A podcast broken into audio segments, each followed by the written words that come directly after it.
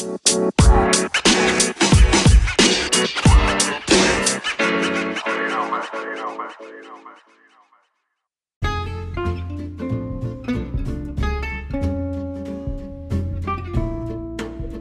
mi nombre es Marieli Guerra y en esta ocasión hablaré sobre un tema muy interesante, vectores, método del polígono.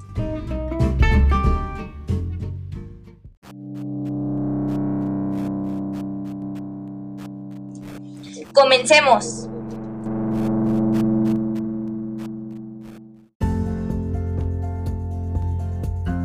El método del polígono es muy utilizado cuando queremos sumar tres o más vectores y consiste en colocar un vector a continuación del otro, de modo que el extremo del primero coincida con el origen del siguiente, y así sucesivamente hasta trasladar todos los vectores.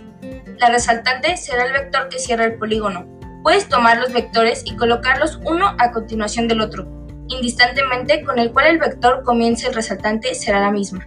Puedes utilizar el origen de coordenadas para colocar el origen del primer vector.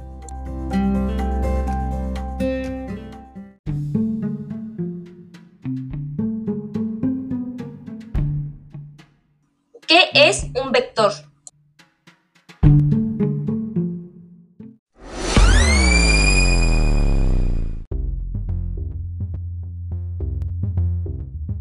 Se le llama vector a un segmento de recta en el espacio que parte de un punto hacia otro, es decir, que tiene dirección y sentido. Los vectores en física tienen por función expresar las llamadas magnitudes vectoriales.